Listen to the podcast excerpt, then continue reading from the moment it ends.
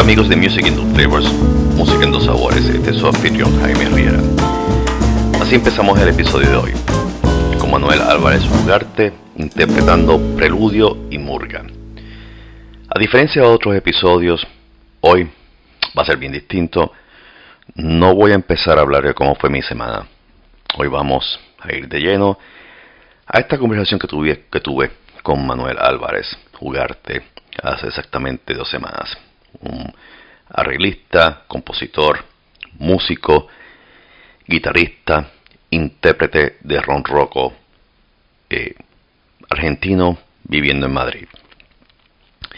Esta interpretación de él en su guitarra de Preludio Morga es solamente un ejemplo de su música y él como compositor. Vamos sin más preámbulos a escuchar mi conversación con Manuel en el día de hoy. Manuel, no sabes, primero agradecerte por tu disponibilidad. Eh, sé que tienes, sé que estás ajetreado, que tienes 20 mil cosas. Y eh, veo cuando entra a tu página de internet, a tu, a tu blog, eh, y escuchar tu música y seguirte por las redes sociales, por Facebook, me he dado cuenta que tú eres de estas personas que eres un músico que ha abarcado, vamos, todos los campos de la música de la A hasta la Z. No solamente como músico instrumentalista, sino como reportero, como bloguero, eh, como eh, grabador de música, eh, ¿qué más?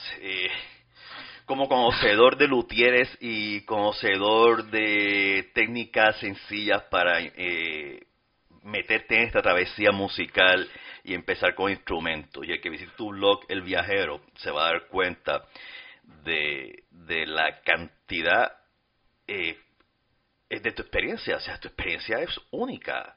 Cuéntanos cómo fue que tú te empezaste de lleno. O sea, ¿cómo es que una persona como tú ha abarcado tanto en la música?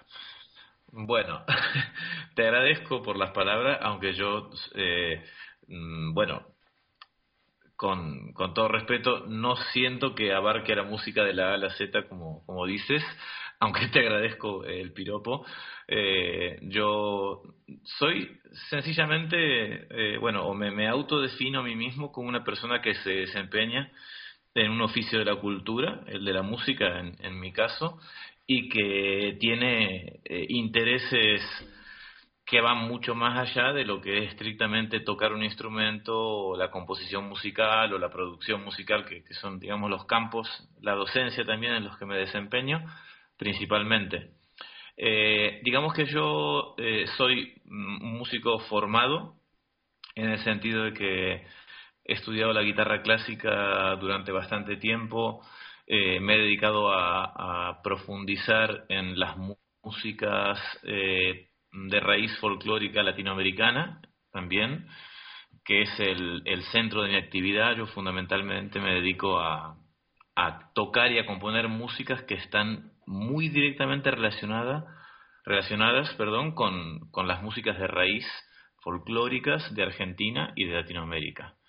Y luego, eh, un poco por derivación, eh, como yo soy un migrante igual que tú, vivo desde hace 19 años en España, bueno, pues la coyuntura de, de ser un migrante me, me puso en la tesitura de mirar hacia otros lugares, ¿no? En este afán de buscarme la vida y uno de los oficios que, que apareció un poco sin, sin que yo lo buscase de manera medio occidental fue el de dedicarme a escribir eh, colaboraciones para una, una revista que se publicaba aquí en España cuando el papel todavía se vendía en los kioscos y, y las publicaciones no eran tan como ahora, ¿no? Online, digitales, etcétera. Y durante más de 10 años eh, escribí muchísimos artículos sobre temas didácticos de la guitarra, eh, reportajes y en particular mucho contenido dedicado a la construcción de guitarras, a las pruebas de guitarras, a, los temas que, que, rodean el ámbito de la, de la lutería, ¿no? de guitarras. Y eso, bueno, pues me puso en contacto con, con un montón de, de, de luthiers, de, de, guitarreros, constructores, ¿no? de instrumentos en toda España. Y durante más de 10 años estuve escribiendo muchísimo sobre ese tema y eso, bueno, pues me despertó un interés que, que me ha puesto, sí, pues ahí como un poco en el, en el medio, ¿no? De, de, del que es en realidad el trabajo de ellos. Yo soy un, un observador de lo que hacen, realmente me gusta. Y tanto es así que a día de hoy tengo un proyecto que ojalá se pueda concretar, eh, un proyecto, digamos, en vías de, de, conseguir financiación, que es el de hacer un programa de televisión sobre luthiers argentinos en, en mi país, en Argentina. Veo, pero como tú dices, a pesar que tú no quieras, y, y es un piropo, pero es que yo que, que, he empezado en la música, empecé en el año... Mi, mi, mi, camino por la música ha sido como que con muchas constantes eh, desviadas, ¿no? Eh, yo me considero un músico nato ni me considero un buen guitarrista, eh, apenas toco eh, composiciones básicas para guitarra clásica y barroca. y es estas cosas que cuando de repente te das cuenta que la música es un mundo fenomenal, tú quieres como que abarcar todos los estilos musicales en la guitarra, ¿no? Eh, y cada vez que conozco sí. gente como tú, pues como que de repente, y más, o sea, me, me empuja más a conocer más sobre el, el, la música folclórica latinoamericana. Y eso, pues, la, los, que me, los que me escuchan ahora mismo podrán dar muestra fe de eso cuando escuchen mis conversaciones con los payadores de Uruguay y de Chile, uh -huh. el tiplista colombiano Diego Bada Monserrato, eh, un folclorista puertorriqueño muy conocido eh, un folclorista que entrevisté, que me senté a charlar con él el viernes pasado y que subí el episodio ayer eh, y que ha tenido, que, que, fue para mí un episodio que a mí me dejó con, con, con los nervios de punta porque fue, el hombre tocó su banjo delante de mí y no se cansa. Uh -huh. O sea, el hombre llegó a casa a tocar el baño y empezó tocando el baño nada más de entrar por la puerta. Eh, pero cuando yo leo sobre ti, tú, has, tú, has, tú tienes algo que a mí me ha fascinado y es que has tenido la ventaja, por decir, ¿no? De sentarte y charlar con personas como Leo Brower, que ganó un Grammy recientemente, con David Russell, que habla un español perfecto eh, sí. y es harto conocido en España eh, de su arte. Y cuando yo leí esas experiencias vividas por ti, de sentarte con esas personas, o sentarte con, con guitarristas flamencos, eh, como Luis Salinas o como Javier Limón, eh, me di cuenta que yo, que lo que tú estás haciendo, que has hecho y que sigues haciendo es algo que a mí siempre me ha llamado la atención. Y tuve ese, ese, ese, esa oportunidad cuando me senté con Manuel Barrueco. Y fue una charla informal no grabada. Fue en su casa cuando entrevisté a su esposa, que es la presidenta de la Sociedad de, de Guitarra. Cuando tú te sientas con estos grandes exponentes de la música clásica, con, nada más con Leo Brower, o sea, Leo Brower, que, que es bisnieto eh, o tataranieto, creo, de, de este famoso pianista cubano eh, Lecuona, Ernesto Lecuona. Mm. ¿Qué te pasa por la mente cuando tú te sientas a hablar con estas personas tan famosas? Bueno, eh, la, la, verdad que eh, es, mira, es una pregunta muy muy interesante. Me has traído el recuerdo de esas conversaciones que las, las tenía un poco eh, archivadas porque fue hace mucho tiempo, pero sí, eh, he sido muy afortunado precisamente por este oficio de, colaborador de la revista, de tener la ocasión de conversar con estos personajes eh, tan tan destacados, di, diría ¿no? yo, de, de, del mundo de la, de la guitarra y de la música del siglo XX. Y fueron como, la verdad que fueron como casualidades, esto que te dicen, mira, hay un festival en Córdoba, tienes que ir a cubrirlo, y me eh, consíguete unas entrevistas y claro, yo estaba eh, apuntado a un curso de composición eh, para guitarristas que dictaba Egberto Gismonti, un músico brasileño al que yo admiro muchísimo. Y entonces, bueno, como como alumno pero de, su curso, pero también como colaborador de, de, de, la revista, le propuse hacer una entrevista, un reportaje para tal. Andaba Brower también dando un curso por ahí y fue una cosa como muy natural. Oye, hablé con, con, con su esposa entonces, que era la que se encargaba de su agenda, y le propuse lo mismo, ¿no? Hacer una entrevista para la revista. Y, y fue una cosa bastante natural, fue sencillo, fue sentarse una mañana eh, en el lobby de, del hotel en el que estaban alojados y, y conversar y, la verdad que es, o sea, respondiendo a tu pregunta, eh, es una experiencia que te, que por un lado te hace sentir muy pequeño porque, bueno, tú imagínate hablar con un tipo como Gismonti o como Brower o, o como, o como David eh, Russell que bueno, que son tipos que tienen un recorrido y una trayectoria enorme y que han hecho muchísimas cosas y que pueden contar miles de historias. Yo en aquel entonces era muchísimo más joven, esto fue hace más de 10 años, eh, y hablaba desde la, un poco desde la inconsciencia de la juventud, ¿no? Por un lado yo estaba, era plenamente consciente de que tenía delante de ellos, delante mío, perdón, a, a unos personajes súper importantes, pero me dejaba me dejaba llevar por el interés este de, de, sacarme de encima todas las preguntas que tenía para, para hacerles, ¿no? Hablar desde, desde la proximidad, desde la cercanía, desde el interés como músico en, en cómo se habían desempeñado ellos en sus oficios, etcétera, y la verdad que es una fortuna, o fue una fortuna muy grande para mí tener la ocasión de, de mantener esas conversaciones en tono distendido y y aparte conversaciones en las cuales eh, no es una conversación, diríamos, al pasar, sino que, que, tú te citas con ellos para hablar, ¿no? Porque ellos también tienen interés en, en, que, sus, en que se publiquen artículos sobre lo que sobre lo que dicen, sobre, o sea, para ellos es importante, ¿no? Tener una visibilidad en los medios. Entonces te dedican su tiempo y, y yo, no sé, eh, siempre me he sentido muy afortunado. Creo que he aprendido cosas eh, aunque creo que las verdaderas cosas eh, o las cosas más valiosas que he aprendido los he aprendido en los encuentros eh, que he tenido con músicos haciendo música, mucho más que conversando sobre música. O sea, eso es, es muy bonito porque te da una perspectiva de, de, lo que es su pensamiento, de lo que es su forma de vivir y su forma de estar en el oficio de hacer música, pero creo que donde más se aprende, sinceramente, es en los encuentros en los que lo que tiene que hacer uno es hacer música, tocar música. A modo de anécdota, ¿no? Eh, y se lo había comentado a Pablo Romero Luis en, mi charla con él. Eh, cuando yo me senté, y esto, a diferencia de, tu, de tus entrevistas o conversaciones con Leo Brower y, David Russell, que fueron organizadas para el propósito de publicarlas en una revista como, creo que era, eh, era eh, creo que era Acordes o era Guitarra Flamenca o, cuál Acordes. Era, la revista se llamaba Acordes, luego también hacía colaboraciones para una llamaba Acordes de Flamenco y ocasionalmente para eh, Guitarrista, que es una traducción de la revista Guitarrist que se, se, se hace en, Inglaterra.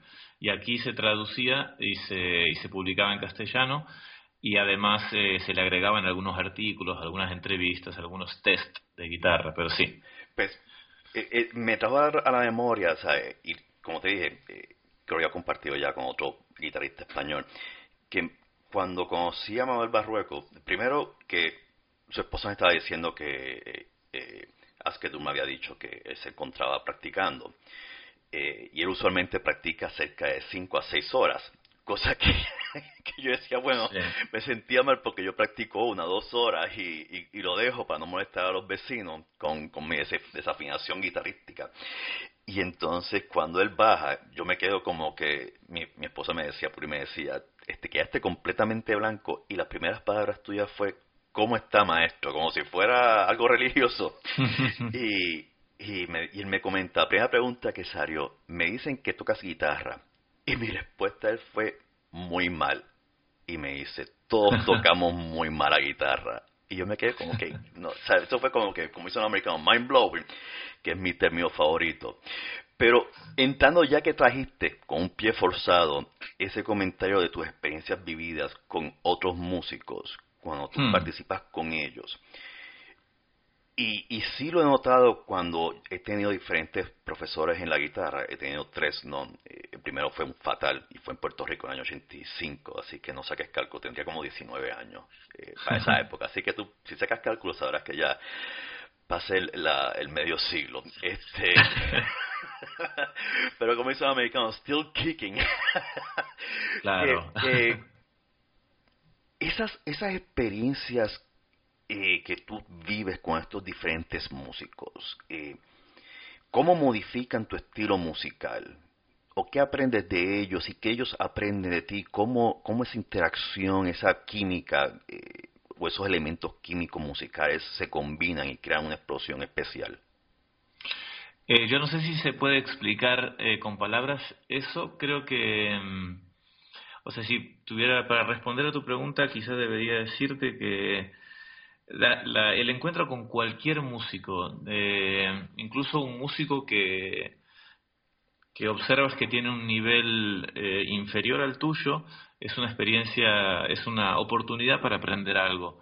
Eh, yo detecto que estoy aprendiendo cosas cuando la música que tengo que tocar con un músico me exige un nivel de concentración o un nivel de atención o de dedicación mayor del que me requieren las cosas que no me cuestan mucho. En líneas generales, cuando una música me obliga a estudiar más, eh, por lo general siento que estoy eh, en presencia de una experiencia de aprendizaje. Creo que es bonito encontrarse con músicos de diferentes y que es enriquecedor, digamos, para cualquier músico encontrarse eh, haciendo música con, con, músicos de diferentes tendencias o estilos, porque observar las miradas que esas personas tienen sobre cómo hacer música en conjunto, siempre tienen alguna cosa que, enseñarte.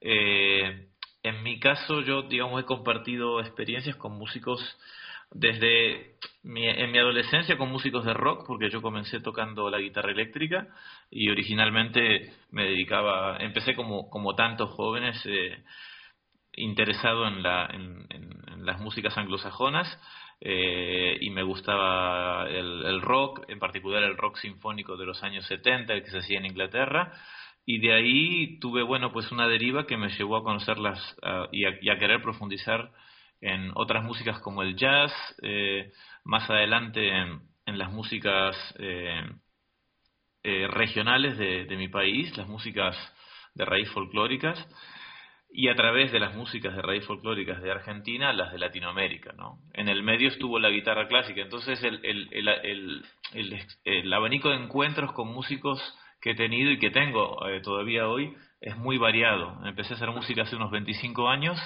eh, y desde entonces estoy encontrándome permanentemente con gente que tiene idiomas diferentes, pero yo, digamos, me arriesgaría a decir que eh, un poco por, por los, los intereses que, que, tengo en la actualidad y que, y que vienen durando bastantes años, siempre voy eh, intentando encontrarme con músicos de Latinoamérica. Creo que los, eh, los, encuentros, los encuentros más enriquecedores que he tenido en los últimos años han sido precisamente con músicos latinoamericanos, aunque, aunque también con algunos músicos españoles que se dedican a, al flamenco y a, a músicas que en algún punto dialogan también con eh, en un espacio sonoro común con las músicas de Latinoamérica, porque todas nuestras músicas eh, de raíz en Latinoamérica tienen una componente muy eh, importante de las resonancias de la música de, España.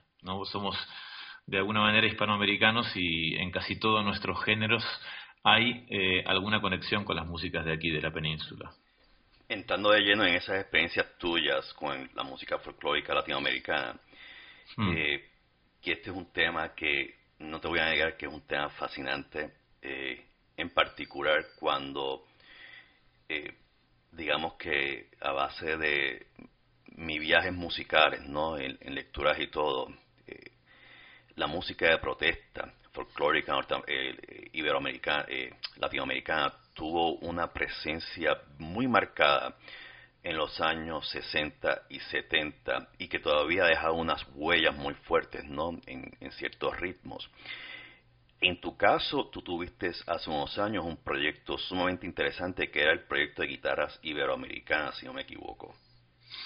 Eh, sí, dos, dos guitarras iberoamericanas. que ahí tú utilizabas el roncocó. Eh, el no, eh, el Ron Rocco se llama. Ron Rocco, perdóname. realmente, no, realmente en esa, en esa época todavía no. Eh, Dos Guitarras Iberoamericanas fue un proyecto, un, ciclo de conciertos que coordiné, que bueno, que creé y coordiné junto a un guitarrista eh, chileno, Rolando Beluzán, que vive aquí en, en Madrid también, y, y, en realidad era un ciclo de conciertos que se, hacía, se, perdón, se hacía en, unas bibliotecas públicas de aquí del centro de Madrid, en el que la, digamos, el objetivo, el propósito era divulgar las músicas para guitarra que se componen en, en América Latina, ¿no?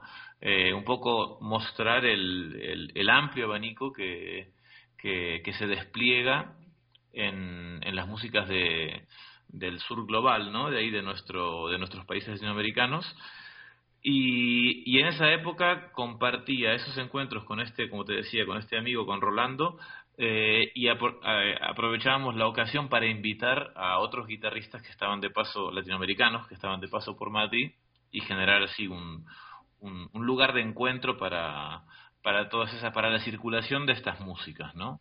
Yo tocaba mis composiciones, la gente que pasaba tocaba sus músicas o sus arreglos, y lo del ronroco, como decías, es algo que vino un poquito después. El ronroco es eh, la versión barítono de lo que conocemos como charango. Que es un instrumento andino. Es un instrumento de los Andes del Sur, sí, de, con origen en, en Bolivia, exactamente. Y bueno, y el ronroco es... Eh, bueno, nosotros en Argentina le decimos ronroco a lo que eh, realmente en, en, Bolivia se considera un charangón, ¿no? Hay como un a veces eh, dificultades para, para ponerse de acuerdo en eso. En Bolivia llaman ronroco un instrumento que es la octava grave del charango, es decir, se afina igual que el charango en la, pero una octava más grave, y a los charangos barítonos, los que están en el medio, por ejemplo, el que tengo yo se afina en mi, eh, se les llama charangones. Hay uno que se afina en re también, eh, luego hay otros a los que se les conoce como mediana, eh, bueno, son, son variantes, de, diría, del, del charango, que es un instrumento eh, andino por excelencia, ¿no? Y, y, la verdad que es muy bonito porque cuando al charango lo afinas más grave, tiene un sonido que es muy reminiscente al de las guitarras del siglo XV que se tocaban aquí en España, ¿no? La vihuela renacentista y la guitarra barroca. Eh, de hecho, los charangos comparten muchos aspectos eh, organológicos ¿no? de, esos instrumentos, conservan las cuerdas dobles, los órdenes, y aunque no se afinan igual, tienen como esa bueno, esa, esa resonancia y, la, y el tipo de afinación reentrante también que, que recuerda mucho el sonido de las guitarras antiguas. El, charango, la primera vez que yo escuché el charango, aunque tú no lo creas, fue aquí en Washington DC, en una estación de metro, eh, la que se conoce como Metro Center, y es este músico boliviano que todos los jueves él se presenta de 7 a 9 de la mañana para tocar a los transeúntes y recibir sus propinas, ¿no? Por la música. Y una vez me quedé charlando con él y eh, el charango él estaba hecho con, con el caparazón del armadillo. Sí. Y no sé si, o sea, le dije, uno de los comentarios que, hice, que le dije fue que yo sentía mucha pena por el, por el armadillo que había que tenía que ser matado para su caparazón, para hacer ese instrumento. Y, pero a la misma vez estaba maravillado que el cuero de un animal produjera el sonido tan prístino y tan agudo eh, en unas cuerdas. Después él me comentó que él hacía charango, pero los hacía de madera, ¿no? De un tronco de madera, mm. que era mucho más económico y menos problemático en las cuestiones de ley protectora ánima en Estados Unidos. Con este, con este proyecto que tú tuviste de dos guitarras iberoamericanas por España, ¿cómo fue la aceptación de la audiencia y cómo la audiencia española eh, se manifiesta ante la música folclórica de, Latinoamérica? Eh, bueno, mm, el proyecto fue un proyecto eh, pequeño, eh, vamos a, decir las cosas con sinceridad. Fue un proyecto que pretendía, digamos, en el centro de Madrid. Yo en esa época vivía en, Madrid capital, ahora llevo ya muchos años viviendo en, a, las, a las afueras, en la sierra de Madrid. Y, y mi objetivo, digamos, como vecino de Madrid era al observar que no había espacios para la divulgación de esa música, eh, generar uno, en vez de quejarme y quedarme de brazos cruzados, intentar generar uno, y entonces lo hacíamos, eh, como se suele decir aquí, de una manera muy muy de andar por casa. Nos cedieron el espacio, el salón de actos de una biblioteca, era un espacio adecuado en el sentido de que era un espacio pequeño con las, con, digamos, las dimensiones ideales para escuchar a la guitarra sin amplificación, que es como a mí me gusta escucharla, eh, cerquita, ¿no? Sin, sin que haya que, eh, sin que haya eh, una, una barrera de para tener contacto con el músico, un escenario, nos sentábamos en unas sillitas alrededor del guitarrista, se tocaba y se escuchaba así, ¿no? Una especie de ceremonia muy cálida y muy cercana. Y mira, duró ocho años ese ciclo. Yo creo que el que haya durado ocho años significa que, que tampoco que tampoco fue tan mal la cosa. Pero hay que tener en cuenta que la guitarra, si bien Madrid es, eh, por razones históricas, la capital cultural de la guitarra, ¿no? Eh, hay, bueno, hay una enorme cantidad de intérpretes, hay, eh, bueno, hay, hay muchos luthiers en la, en la ciudad de Madrid, hay como un, aparentemente un movimiento en torno a la guitarra clásica y a la guitarra flamenca. Bueno, es la capital de España, ya sabes, o sea, en las capitales siempre pasan cosas. Sin embargo, yo creo que el, interés por las músicas latinoamericanas eh, es menor del que yo pensaba que había, objetivamente. Nosotros conseguimos crear un espacio que duró durante todos esos años y funcionó en parte porque, digamos, ofrecíamos conciertos con entrada gratuita, eh, los ofrecíamos en un día y en un horario que era como muy cómodo para la gente, porque era por los, los domingos por la mañana, ¿me acuerdo? A las 12 de la mañana, como justo antes de la hora de comer, entonces para mucha gente era como muy práctico salirse a dar un paseo el domingo, verse un concierto gratis, eh, escuchar unas músicas, quedarse hablando con los músicos y luego irse a comer. Entonces, como saldo yo puedo decir que, mira, por un lado, sí. Eh, el interés por la música latinoamericana es pequeño, pero, pero existe. Hay personas que son capaces de movilizarse durante mucho tiempo para escuchar música latinoamericana en guitarra. Eh, insisto, músicas instrumentales en guitarra, en muchos casos músicas que no son conocidas, que ni siquiera tienen espacios en las emisoras de radio ni en la televisión y que no se defienden eh, de la misma manera que se defienden las músicas que son creadas para, para la industria y, las músicas cantadas, ¿no? Entonces, bueno, eh, en mi opinión fue una experiencia buena, mereció la pena hacerla, creo que generamos un espacio de divulgación para esas músicas que, aunque fue pequeño, fue digno y nos permitió conocer a mucha gente y acercar eh, músicas que, que no estaban escuchándose en ningún otro lugar en un espacio al alcance de muchas personas en el centro de la ciudad.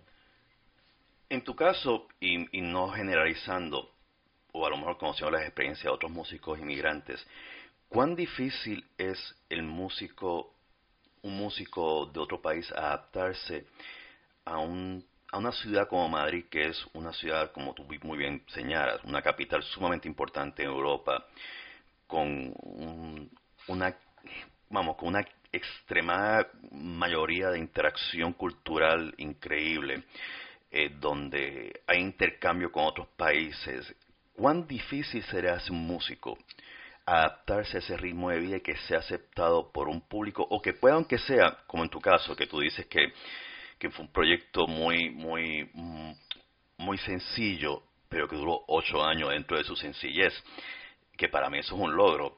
Eh, ¿Cuán difícil es para ese, músico eh, lograr un público, una aceptación? Yo te puedo hablar desde mi experiencia, o sea, no, no puedo hablar en términos generales de la experiencia de, cualquier músico latinoamericano porque, bueno, yo soy una persona también eh, bueno, especial en el sentido de que he intentado dedicarme a tocar fundamentalmente mi propia música, la música que compongo. Para mí no, es, no ha sido fácil, no está siendo fácil, aunque llevo 19 años. Eh, creo que mm, en Madrid eh, no hay, eh, bueno, en España en términos generales creo que no hay muchísimo interés por las músicas que a mí me interesa tocar. Entonces, como yo estoy en un territorio eh, como músico, como compositor, como creador, que no es un territorio que se defina con una palabra, como, como podría ser el rock, el jazz, la música clásica, eh, la música antigua, digamos, no tiene una etiqueta que lo define muy bien. Yo compongo una música que está en un territorio eh, a mitad de camino de muchas cosas. Tiene la raíz latinoamericana, por un lado, tiene el lenguaje de, de otras músicas regionales del mundo, tiene algunos elementos eh, compositivos reminiscentes al lenguaje del jazz.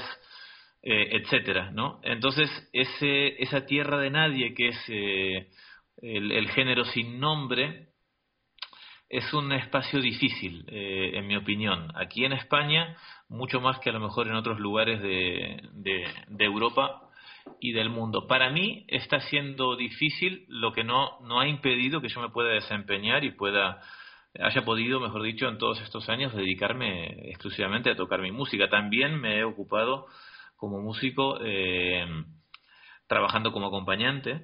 He sido acompañante de cantantes y de, y de, otros, de otros músicos. Hago eh, bastantes grabaciones para la industria, grabo bastante charango para, para, para músicas eh, que se producen para la industria ¿no? de artistas comerciales, pero digamos que el centro de mi actividad, que es la composición y, la, y, la, y el, tocar mis propias músicas, aunque no me puedo quejar porque es lo que he estado haciendo siempre, de hecho desde que vivo aquí en España he producido eh, ocho discos propios, siete discos propios, perdón, eh, y he sido productor de discos de otras personas y, digamos, me he desempeñado en mi oficio como músico, creo que eh, ahora que han pasado 19 años, mirando en perspectiva, posiblemente no sea España el mejor lugar, el mejor lugar para, para hacer esta música que hago yo. Seguramente si estuviera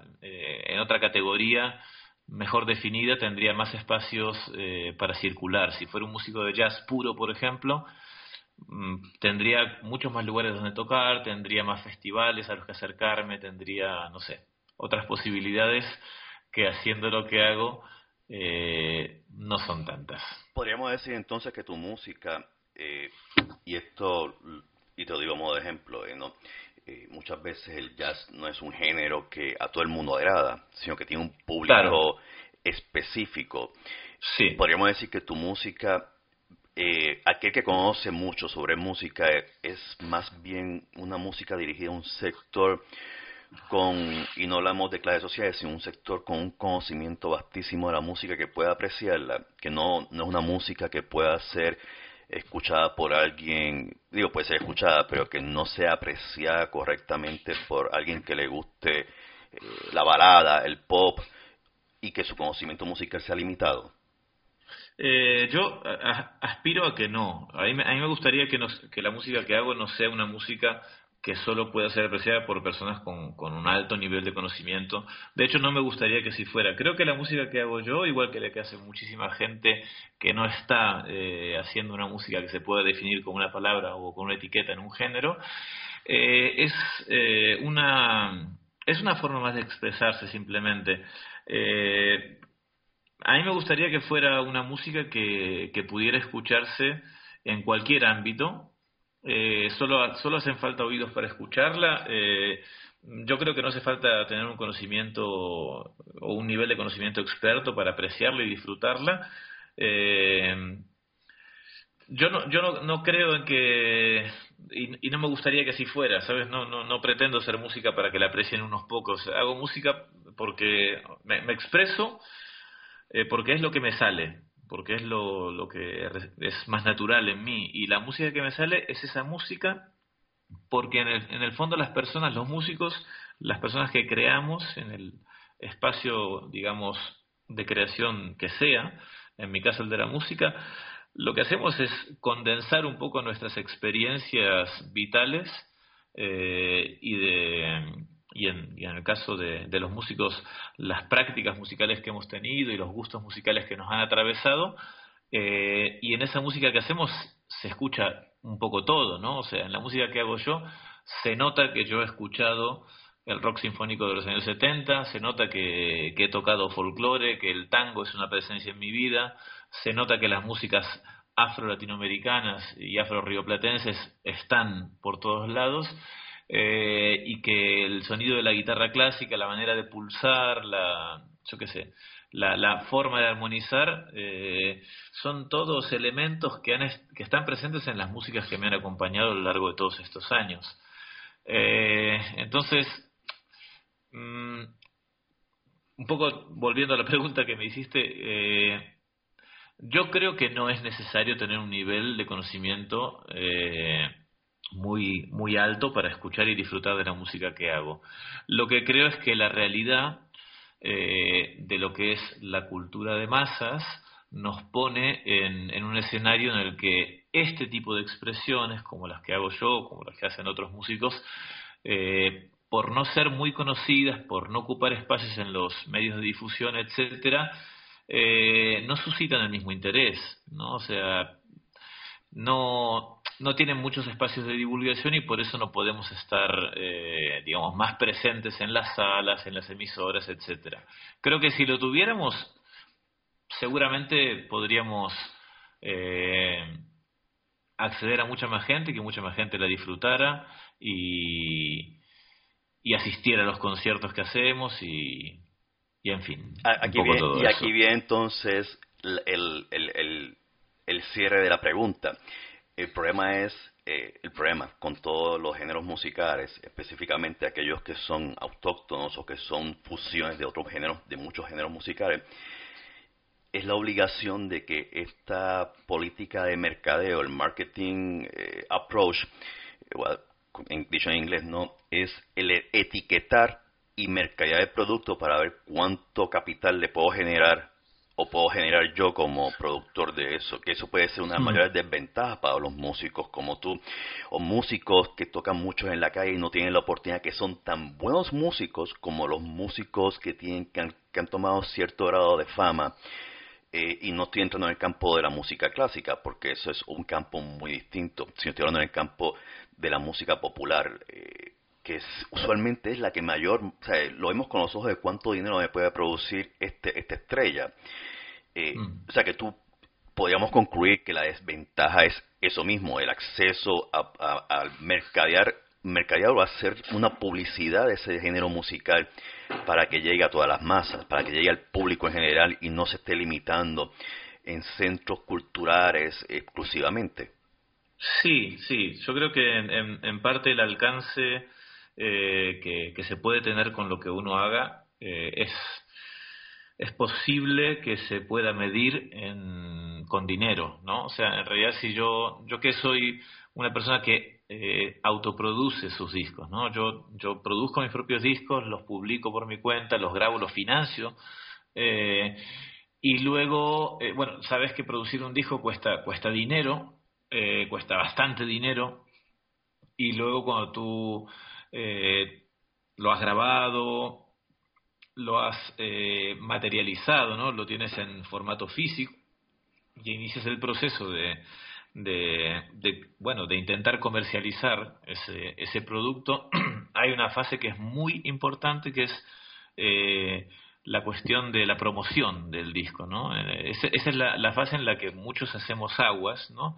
Porque para llegar a ciertos lugares, para llegar a ciertas emisoras de radio, tienes que contratar un, lo que aquí llamamos un plan de medios, ¿no?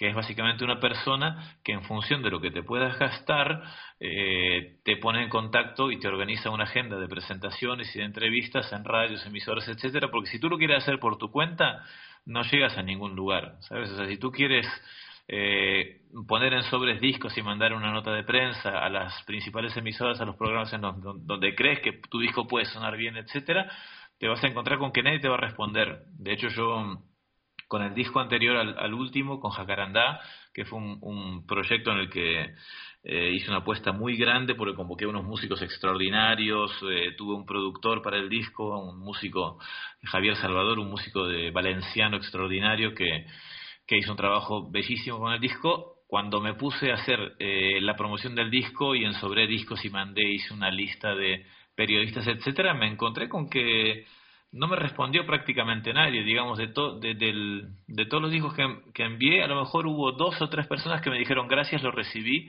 pero no conseguí eh, unos resultados en términos, eh, un feedback, como, como dicen ustedes allí, ¿no? Eh, no, no conseguí ningún tipo de feedback. Si yo hubiera contratado a una persona y hubiera pagado mil euros a una persona para que me hiciera ese trabajo, seguro que conseguía entrevistas, seguro que conseguía ir a tocar a un programa de, radio, seguro que conseguía aparecer en periódicos, en páginas web, etcétera. Y esa es la parte en la que nuestros proyectos tienen una chance, una oportunidad de mirar hacia el futuro o de quedarse en donde están, ¿no? Ese es, eh, y por supuesto, claro, si tú quieres estar, eh, si quieres alcanzar un nivel de popularidad o de, o de visibilidad, sería mejor como para que esa visibilidad te reporte en el futuro una agenda de conciertos un poco mayor, eh, es cuestión de dinero, Jaime. Eso es, tanto, tanto puedes gastarte, tanto alcance vas a tener. Que puedes gastarte 5.000 euros en promoción, aunque producir el disco te haya costado 3.000. Pues mira, gástate 5.000 en, en, promoción y estarás en todos los canales, en todas las emisoras, en todos los telediarios, en todos los periódicos y, y suscitar el interés, pues va a ser que automáticamente eh, se empiecen a mover cosas y puedas tener una agenda. Entonces, como normalmente las personas que hacemos música de manera independiente no disponemos de tanto dinero para, para esa etapa, porque nos lo fundimos casi todo en la producción del disco, porque queremos hacer los discos bien, porque queremos alcanzar un nivel de excelencia con el producto, solemos quedarnos un poco a medias en la parte importante, que es la de la promoción.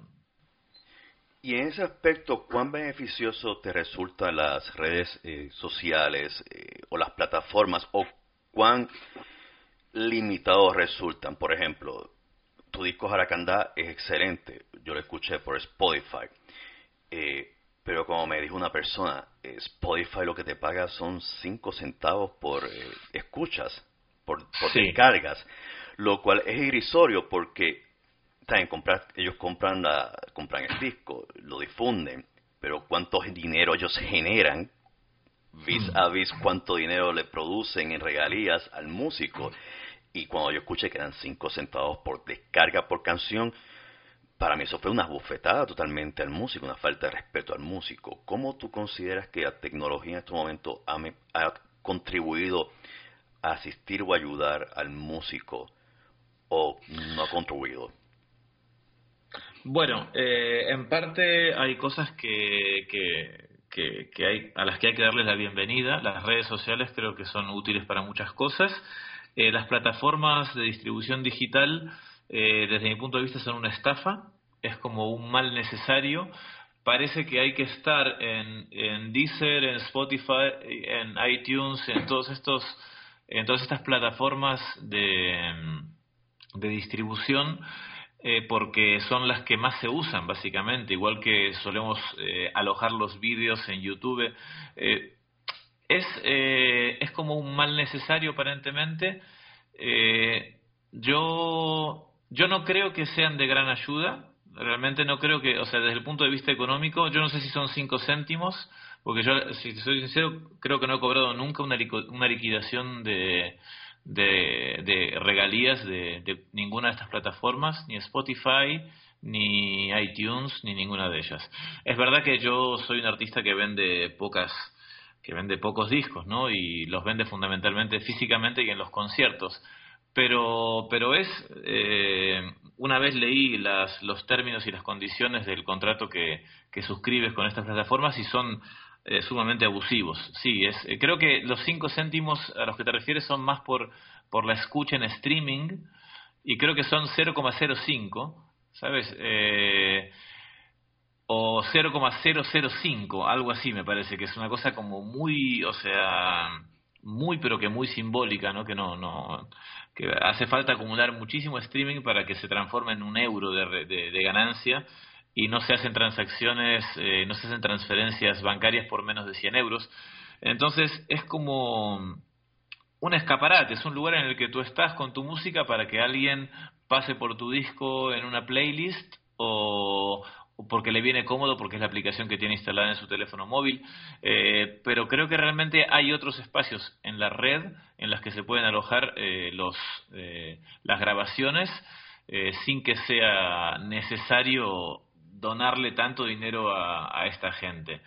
Eh, desde el punto de vista del alcance de, lo que se puede hacer con las redes sociales, con el eh, Facebook, Instagram, Instagram y todo esto, creo que eso es un poco más, eh, a lo mejor un poco más útil. En mi caso particular, el estar presente en las redes sociales me ha permitido conocerme con gente muy interesante, entre, otras contigo, por ejemplo, ¿no? Estar manteniendo en este momento esta conversación eh, me ha permitido eh, que mucha gente conozca mis temas, me pida las partituras de mis obras para, para interpretarlas, enterarme tiempo después que mis obras están sonando en diferentes lugares del mundo donde hay guitarristas que, que se las han aprendido.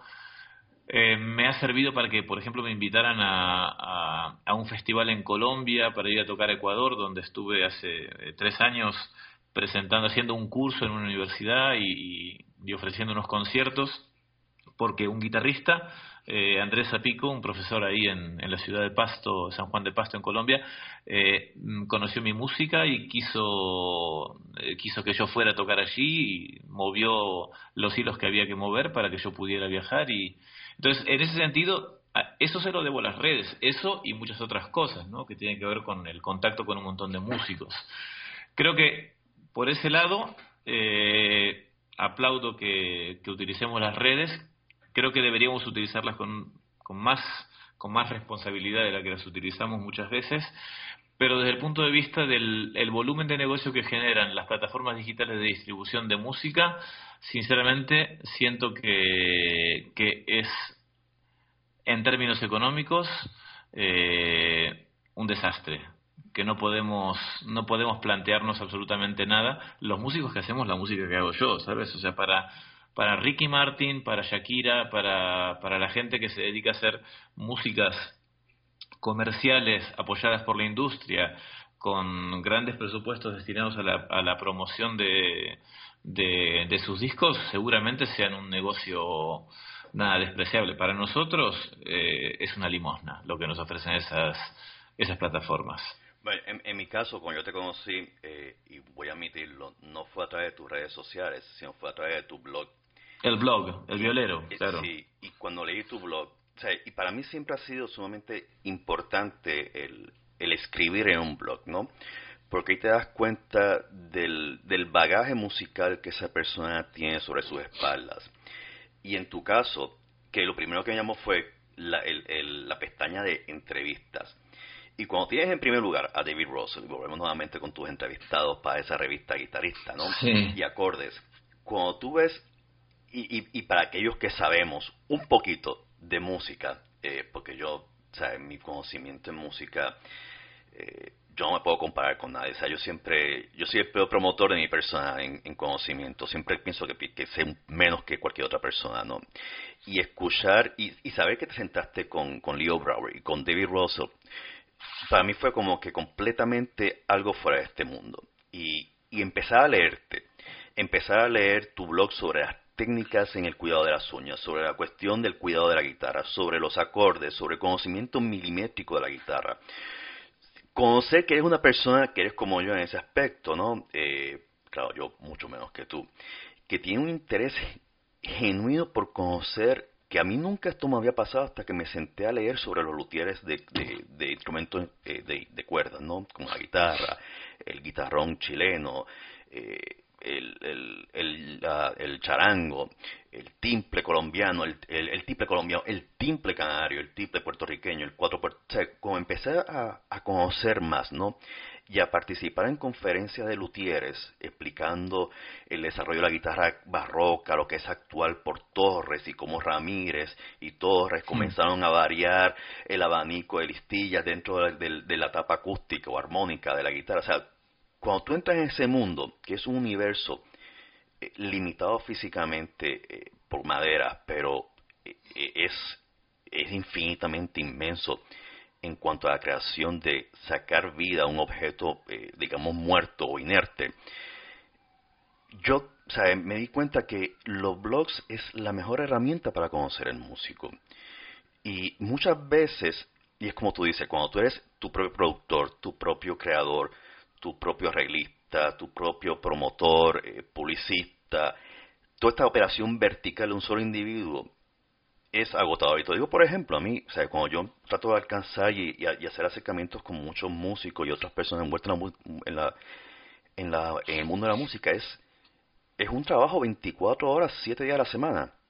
Porque tienes que conocer a la persona. Yo nunca me podría sentar contigo si no supiera todo lo que sé sobre ti y, y sé muy poco sobre ti.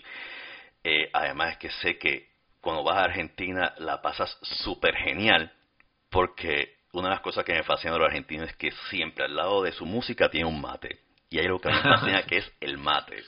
Eso no falta nunca. Oh, no, no, no, no, créeme, y el mate es...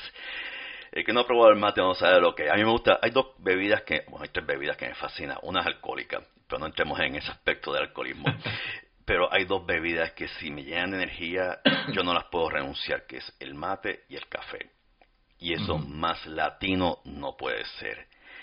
Y cuando las personas que están en tus redes te ven compartir con, músicos, con tus amistades, con tus familiares en Argentina cuando vas de vacaciones, tocar tus instrumentos musicales y, y el mate al lado es, son esas, esas, esas gráficas son de intimidad que tú compartes son sumamente exclusivas y es la mejor promoción de, para personas como tú como músico. Y volviendo a la cuestión de la publicidad, y volviendo a la cuestión de la diferencia regional en España, ¿has tenido la oportunidad de tocar en otros centros culturales alrededor de la península ibérica? ibérica?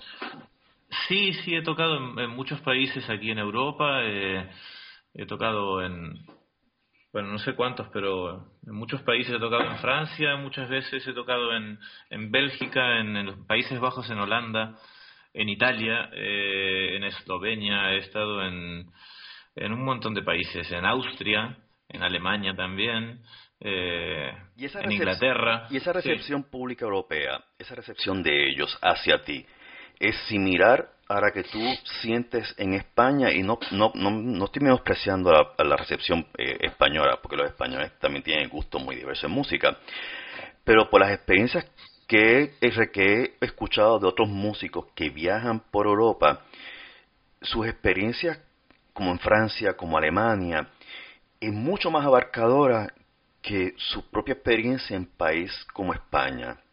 ¿Te ha pasado algo parecido o ha sido igual? Eh, mira, sinceramente, si tengo que contestarte con sinceridad, no lo sé realmente, porque yo he ido a tocar Europa, salvo en una, en una única ocasión que fui a hacer una gira de conciertos a Austria hace muchos años, que fui a tocar música mía. En general, todo el trabajo que hice en Europa, eh, viajando, ha sido eh, con los proyectos de otros, de otros artistas. Eh, y en los lugares así, digamos, como más destacados, cuando he tocado alguna vez en una ópera, por ejemplo, o, en festivales así muy importantes, muy grandes, en grandes teatros, ha sido siempre como músico de otro artista. Entonces, eh, no puedo, o sea, decirte que la respuesta a la música que hago yo es diferente en otros países en comparación a la que siento que hay en España. En España siento que hay una respuesta, hombre, la gente que viene a escucharme sabe lo que viene a escuchar y, es un público que reacciona diferente a como reacciona el público en Latinoamérica, evidentemente. Pero sí que hay, hay una especie de mito en torno a, a, la manera en que se escucha música en los otros países de Europa, aquí en España lo digo, ¿no? O sea, siempre decimos, no, es que en Europa pues hay la cultura se respeta mucho más o hay como mucho más interés o hay más fomento de la cultura, etcétera. Yo como no vivo en esos países no puedo afirmarlo, no lo sé realmente. Creo que efectivamente, eh, por la suerte que he tenido de, de, haber podido formar parte de, de, esas compañías que se han presentado en, lugares tan bonitos, ¿no? En alguna ocasión tocamos con un grupo en la ópera de Metz, en, el norte de Francia, eh, o en el Festival de Arezzo en Italia, o He tocado eh, también en, en, Londres en una ocasión, en un festival pequeño pero muy bonito, eh, en donde los públicos son muy variados también, ¿sabes? O sea, tú vas a tocar esos lugares y no es que tocas para un público que es exclusivamente francés o italiano o u holandés, ¿sabes? Es un público mixto, es un público eh, compuesto por personas de diferentes nacionalidades que se comporta de una manera muy heterogénea, eh, sobre todo porque como la mayoría de las músicas que toco yo tienen que ver con Latinoamérica, eh, incluso cuando voy con otros artistas, eh, te encuentras con que entre el público hay mucha gente de Latinoamérica, mucha gente que va a escuchar eso porque sabe más o menos lo que va a escuchar.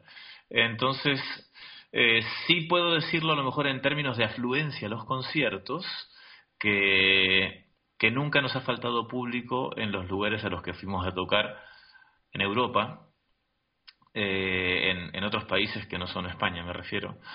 porque yo siempre lo he notado, ¿no? Que esto que aquí a veces vas a tocar a lugares y no y no va tantísima gente a escucharte, ¿sabes? Depende del contexto en el que y el lugar en el que toques, el público es un público discreto, ¿no? O sea, es, poca gente o excepcionalmente es mucha gente, pero por lo general es poca gente.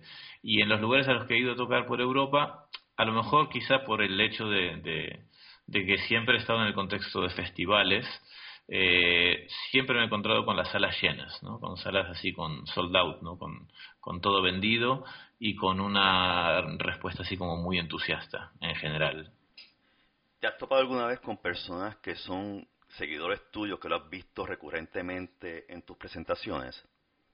Aquí en España sí, aquí en España sí me ha pasado. Gente que, que repite, que vuelve, eh, gente que, que me ha escuchado en algún otro lugar, se ha enterado que voy a tocar cerca y hacer esfuerzo de venir a verme.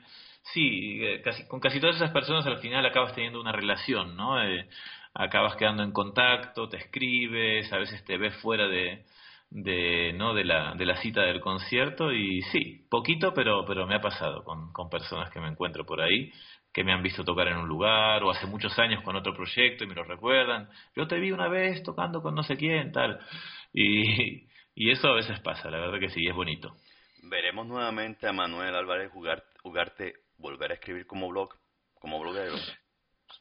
Mira, yo espero que espero que sí. Hace algunos años que no que no actualizo, hace por lo menos dos años que no actualizo el, el blog, pero mm, porque ahora estoy como eh, ocupado en otras cosas, ¿no? Pero yo me, me he propuesto, bueno, pues ir más o menos eh, manteniendo activo ese espacio, aunque los blogs parece que han pasado un poco de moda ahora que hay como otros espacios, supongo, digo yo, que hay otros espacios así como más, que están más a la última, eh, creo que es un espacio interesante para ir acumulando información. Yo no quiero subir información de mala calidad, ¿no? O sea, me he propuesto que eh, que si voy a hacer una nueva entrada, va a ser una entrada cuidada, trabajada, bien editada, etcétera. No hay en ese blog todo lo que he escrito sobre guitarras, sobre entrevistas. Yo tengo muchísimas entrevistas guardadas, muchísimos test de guitarras, porque a lo largo de todos esos años escribí más de 300 artículos para la revista esta. Entonces, ahí yo lo que hice fue como coger los artículos originales y ponerlos como me hubiera gustado verlos en la revista. En la revista no se publicaban las cosas exactamente como yo las escribía, pasaban por un redactor jefe, le metían mano, recortaban, adaptaban, en fin. Eh, yo lo que hice fue como tomarme el trabajo de volver a coger esos textos, a mirarlos, a repasarlos, a corregirlos, a mejorarlos si se podía y publicarlos un poco como mi criterio dice que deben estar. Eh, yo confío en que pronto voy a volver a, poder subir cosas porque estoy, como te contaba antes, con un proyecto entre manos, que es el de hacer una serie de televisión sobre luthiers argentinos, eh, en la que voy a ser el presentador. Próximamente se podrá ver en internet un, un tráiler que hemos rodado en un viaje que hice recientemente a Argentina sobre ese proyecto, la serie de luthiers.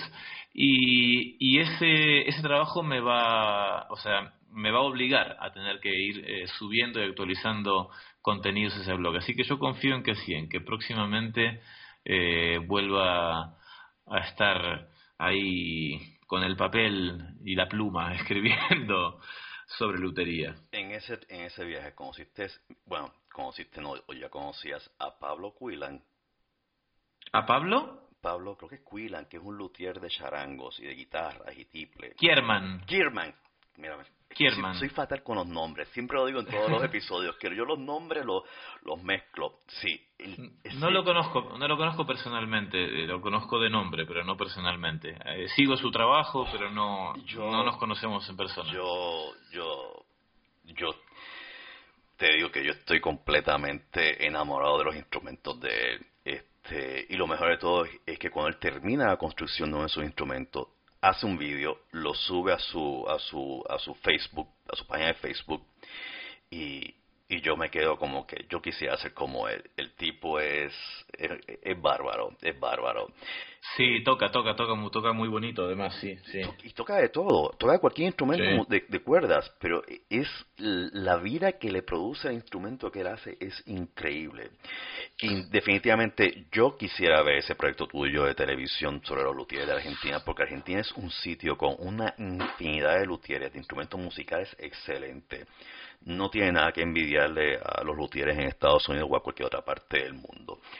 Hay un movimiento creciente en Argentina y esa es la razón de, ser de este proyecto, digamos. Eh, desde hace algunos años el oficio del luthier se, ha, se ha puesto en el centro de un montón de, de, proyectos audiovisuales porque realmente hay un movimiento en este momento, bueno, en este momento que viene durando ya muchos años, porque se han creado incluso escuelas de lutería eh, y hay un nivel de, digamos, de profesionalización muy alto y, hay, mucho interés, suscita mucho interés, mucha gente, eh, en parte porque quieren dedicarse profesionalmente a ello y en parte porque quieren saciar eh, un interés que tienen, ¿no? Como aquel que dice, pues yo me quiero hacer mi guitarra, yo me quiero hacer mi charango, quiero aprender cómo hacérmelo.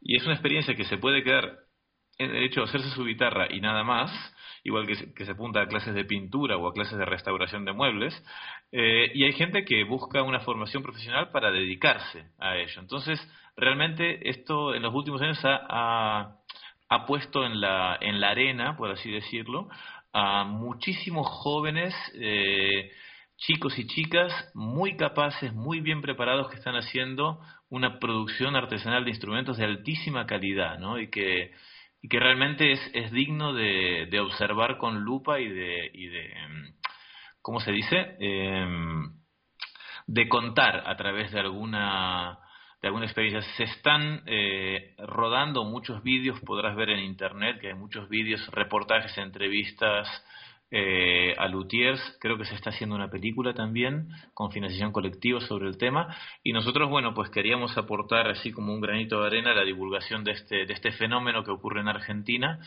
y que aparte, eh, bueno, pues a la postre me llevaría a mí a, un tiempo a la Argentina e intentar eh, trabajar en el tema y, y, estar más presente en la vida más, y más activo en la vida musical y en el quehacer eh, artístico ¿no? de mi país, que eso es un, sueño y una asignatura pendiente. Bueno, en Argentina hay una escuela de lutería bien importante. Eh, en Buenos, pero en Buenos Aires hay una que ha tomado un renombre increíble y otra persona famosísima de Argentina que ha creado una escuela eh, donde él educa a niños de sectores marginados, Homero Zambrano, él ha creado una escuela misma donde él enseña a esos muchachos, y estamos hablando de edades bien tempranas, 10, 12 años, a construir instrumentos musicales. Y es como tú dices, ha habido como una especie de boom en, en, en este arte, ¿no? Porque la gente se ha dado cuenta que un instrumento hecho a mano suena muy distinto a un instrumento hecho a una máquina o hecho en la China.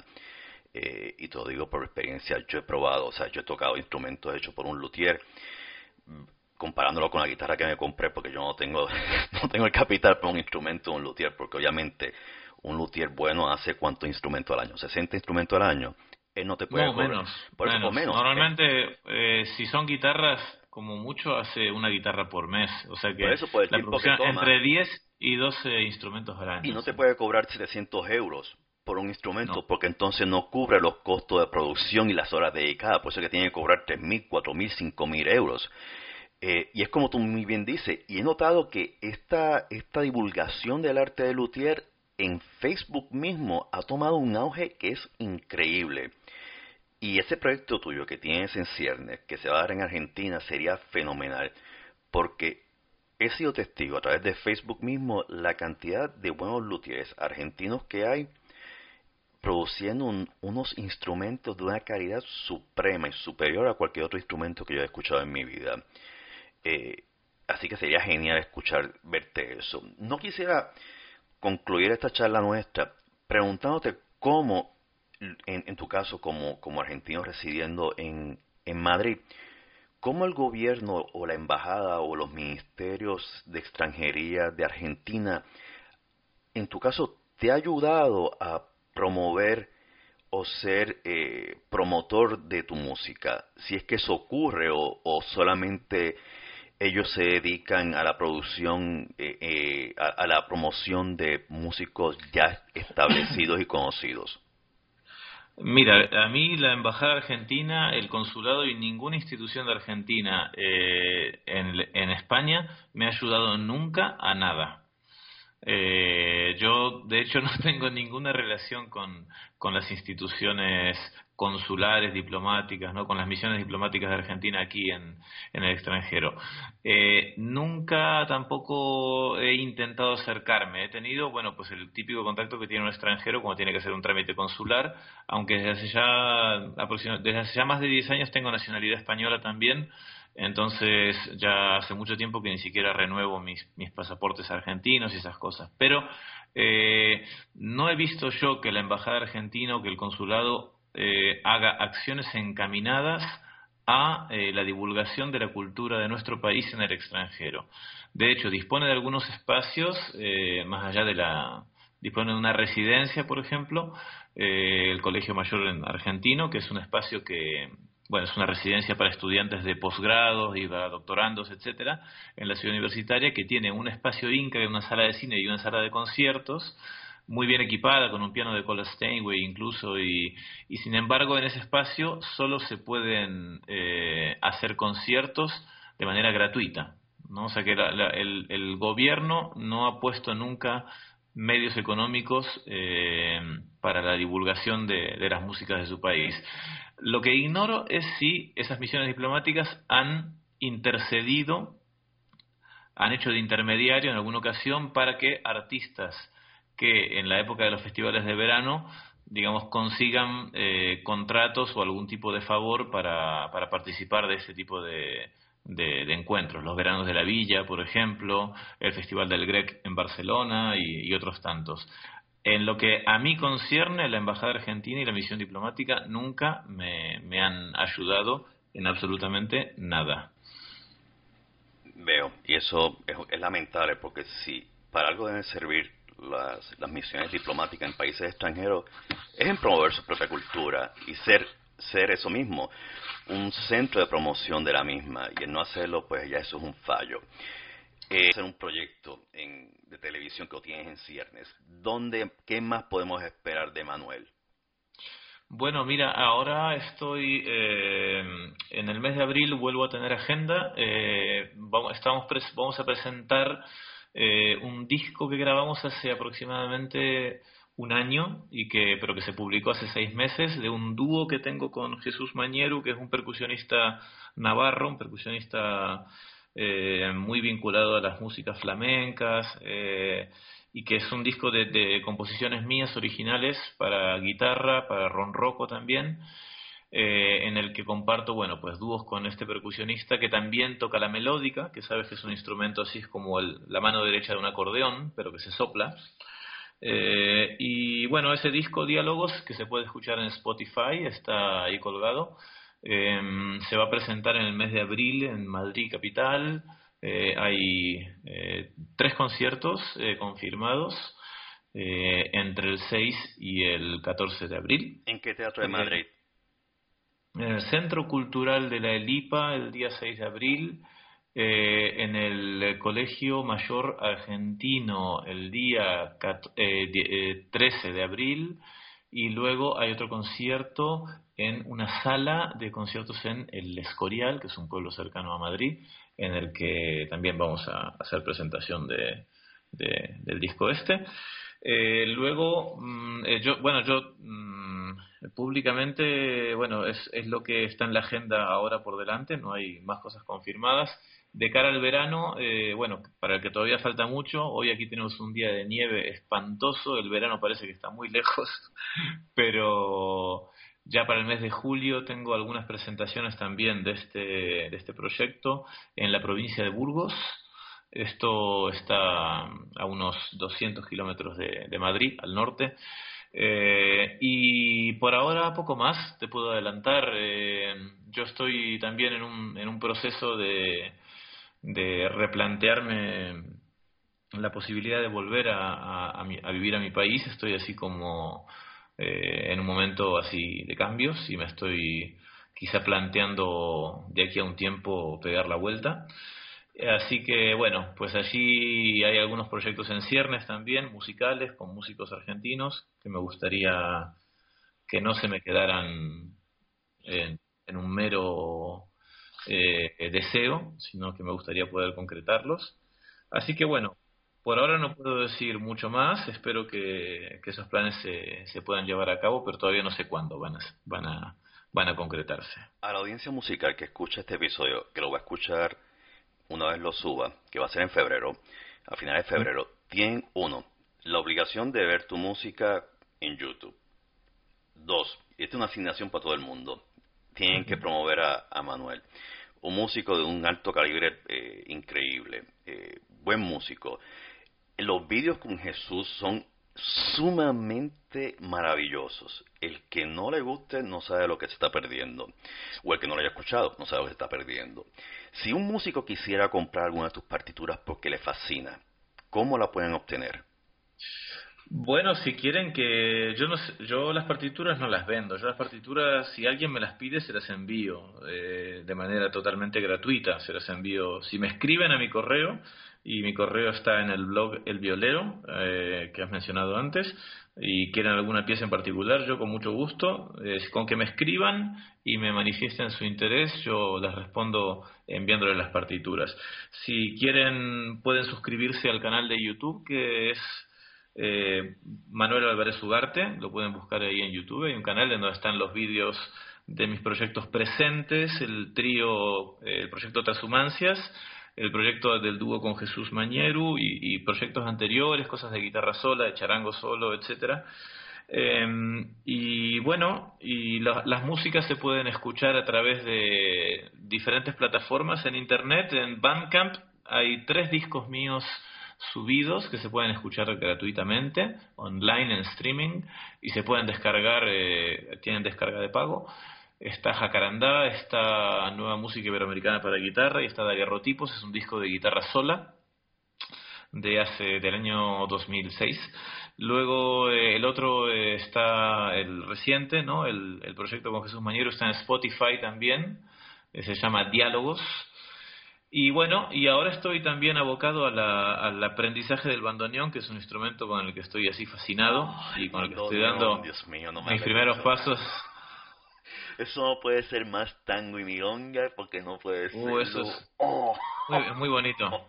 Es cautivante, es hechizante. Y muy difícil también, muy difícil pero muy bonito, muy, muy, muy... Yo, yo no sé si conoces a Emanuel Trifilio, yo me senté a charlar con él en un restaurante aquí en, en Rockville, Maryland, y, y yo te digo, yo tomaste un vídeo, lo tengo grabado, lo subí y... Lo he visto, lo he visto, lo he visto, lo he escuchado, sí, escuché su música también y sí, es muy bonito. El bandoneón es fascinante y es que el bandoneón es tan romántico. Es muy bonito. Es, o sea que es porque te digo que tú eres un músico que cubres desde A hasta la Z y no estamos repitiendo letras porque no has querido todavía, pero lo vas a hacer. Bueno. Manuel. Hasta la Y, por lo menos. eres muy modesto, Manuel. No sabes cuánto te agradezco tu, tu tiempo, tu participación. Eh, en verdad que estoy muy agradecido, me siento muy honrado de haber charlado contigo, haber aprendido más sobre tu carrera musical a la gente que no te ha escuchado, por favor, yo los invito a que lo escuchen. Tienen que escucharlo, tienen que compartirlo con sus amistades, con sus familiares. La música es la música es lo mejor que puede pasar en el individuo. En los momentos más tristes de la vida de uno, la música la alegra. Hasta un tango triste alegra a la persona. Este, te lo digo, te lo digo por experiencia. A mí los tangos me alegran, a mí las milongas me alegran. Sí, sí, sí. No hay nada mejor que cuando yo estoy sumamente deprimido eh, por cosas que me han pasado, me pongo a escuchar a Jorge Cafrune. Las lágrimas se me salen, pero la alegría que me produce en el corazón es algo que no tiene descripción. Así que qué bien, qué bonito. Ya, pues me alegro. Ya tú ves que yo tengo mi ¿Por qué, no, ¿Por qué no puedo ir a España? Porque soy muy rebelde. Un corazón grande, tienes un corazón grande y sensible. No, la música es que la música es sensible y tener personas de tu talla eh, en este mundo hace que la música sea mucho más agradable. Así que a mi, a, mi audiencia, por favor, escuchen a Manuel Álvarez Jugarte, le va a fascinar, se lo garantizo.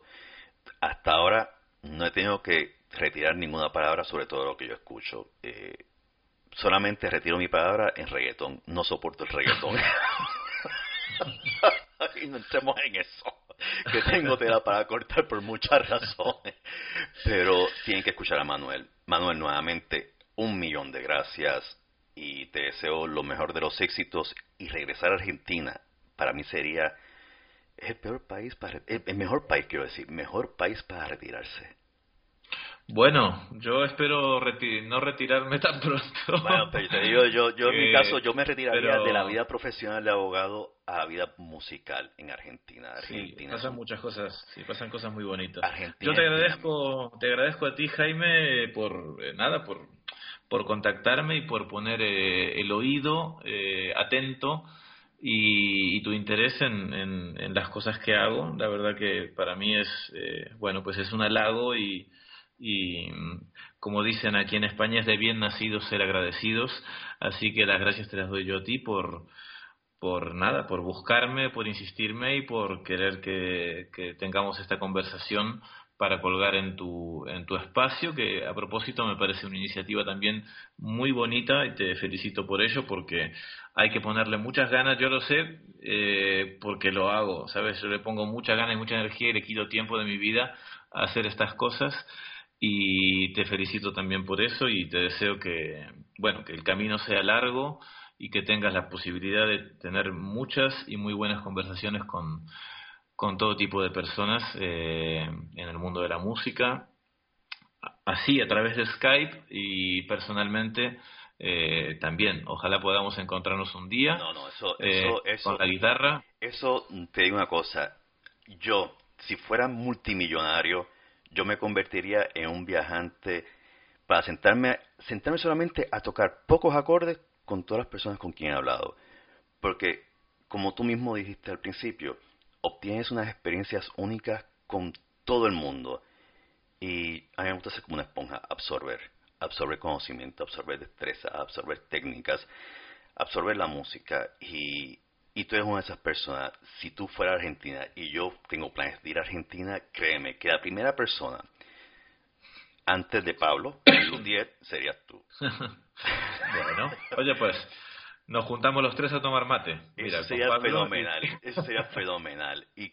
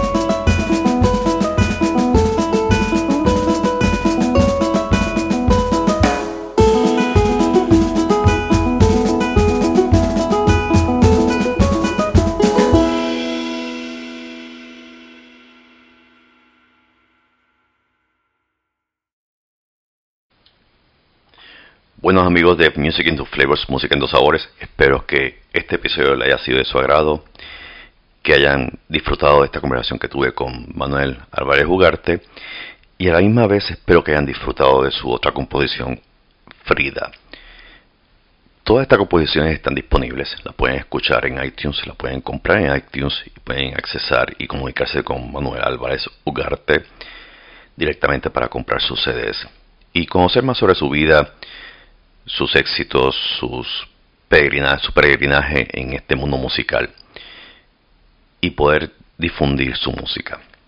Los invito a que lo escuchen, a que propaguen su música, a que la difundan, a que la compartan, la disfruten, de la misma forma en que yo la disfruto cada vez que la escucho. Y a su vez les invito a que escuchen mis otros episodios de Music in Two Flavors, Música en dos sabores.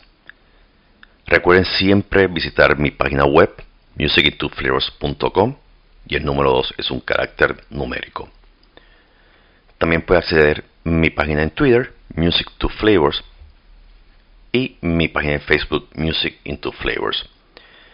Si quieren y les gusta este proyecto mío sobre música, pueden también aportar económicamente y ayudarme a mantenerlo siempre vivo y en estas redes sociales. En Patreon, que lo van a encontrar en un banner en mi página de internet, musicintoflavors.com. Pueden hacer una donación de una sola vez, o la pueden hacer mensual o semanal, o como ustedes quieran.